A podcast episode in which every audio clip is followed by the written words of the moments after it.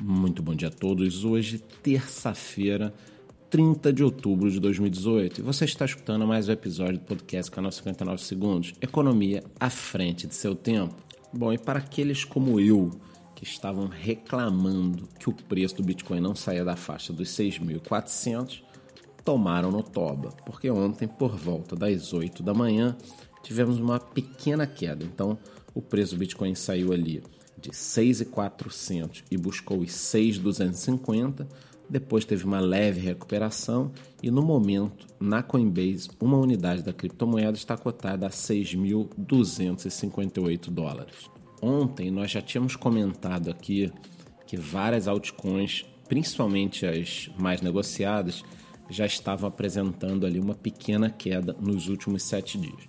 Ocorre que com essa alta, né, a grande maioria, pelo menos as 100 principais, começam a apresentar queda nos três momentos que nós acompanhamos: uma hora, 24 horas e 7 dias. Então, para que vocês tenham uma ideia, Ethereum, Ripple, Bitcoin Cash, EOS e Litecoin, todas essas apresentam uma queda acima dos 3% nas últimas 24 horas. E temos agora uma novidade, a partir de hoje também colocaremos aqui dentro do podcast de forma muito rápida, não precisa se preocupar que não vai aumentar muito o tamanho não. A situação dos mercados internacionais. Então, para que você saia de casa bem informado, ontem continuamos tendo aí uma pequena queda nas bolsas internacionais com destaque para a Nasdaq com uma queda de 2,14 Bovespa menos 2,24, acompanhadas de uma leve alta nas moedas. Então, aqui no Brasil, o euro se valorizou 1,06% e o dólar 1,48%.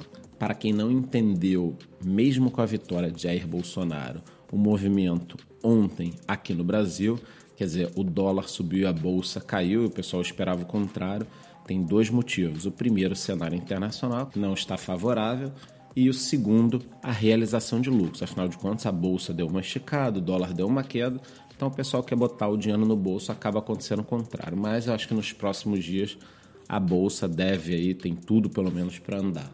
Sobre as notícias internacionais no mundo das criptomoedas, de novo não temos um dia muito agitado aí, então selecionei aqui algumas coisas. Na Índia, né, nós temos aquele estágio de paralisia, já que a Suprema Corte proibiu os bancos de abrirem contas para as exchanges, o que está sufocando o mercado.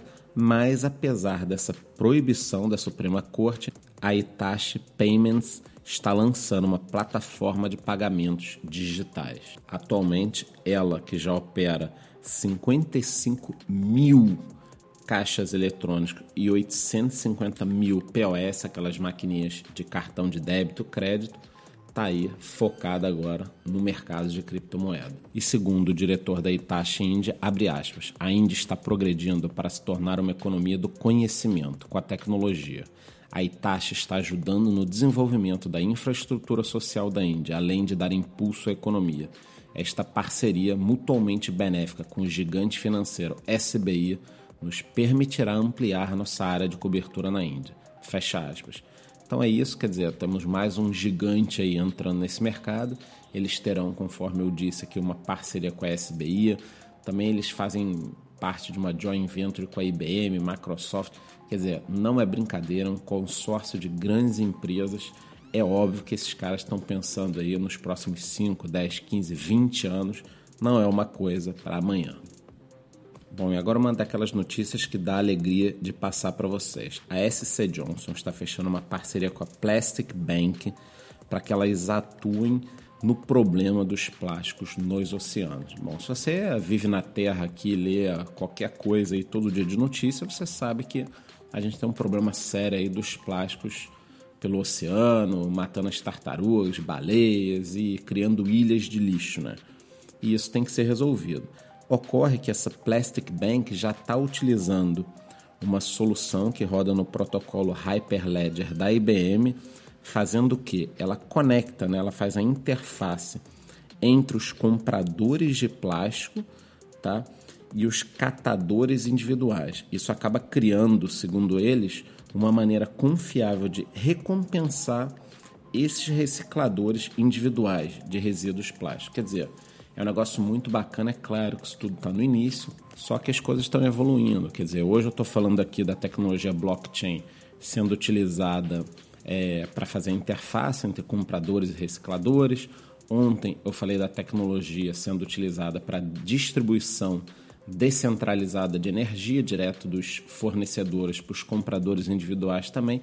Isso é um processo, né? é um processo e exige uma coisa que o pessoal no mercado de criptomoedas não tem ainda: paciência. Também saiu ainda há pouco a notícia de que a Bitrex, que é situada nos Estados Unidos, para quem não sabe, é uma das maiores exchanges do mundo, está fazendo umas mudanças aí para se posicionar melhor no mundo, né, competir com exchanges grandes como Binance, por exemplo. Então ela continuará nos Estados Unidos, mas quem fizer o login a partir de agora é, em outros países será via Malta, né? Então vou entender isso direitinho. Daqui a pouco coloco lá no nosso grupo do Telegram. Se você ainda não está lá, entre, porque é o local onde você sempre vai saber das primeiras coisas, principalmente durante quedas altas e durante esse marasmo também. Se não tiver nenhuma informação importante, pelo menos tem uma treta ou outra lá. Tá? Apesar de que a gente controla bastante isso. E para encerrar, eu gostaria de lembrar a todos que a histórica é uma das moedas que a gente cobra aqui no canal. Tenta ficar acompanhar de perto, né? Uma das 17 atuais moedas que a gente acha que pode ter algum tipo de utilização. Então eles estão aí com o lançamento da plataforma agendado para daqui a cinco dias. Hoje eu estou soltando um vídeo explicando novamente do que se trata a histórica é, do preço, né, da cotação, de quanto subiu, quanto caiu e das perspectivas aí do mercado para esse pré-lançamento da sua plataforma. Então não perca hoje aí, até o final do dia, teremos um vídeo novo no YouTube sobre a histórica. Por hoje é só, muito bom dia.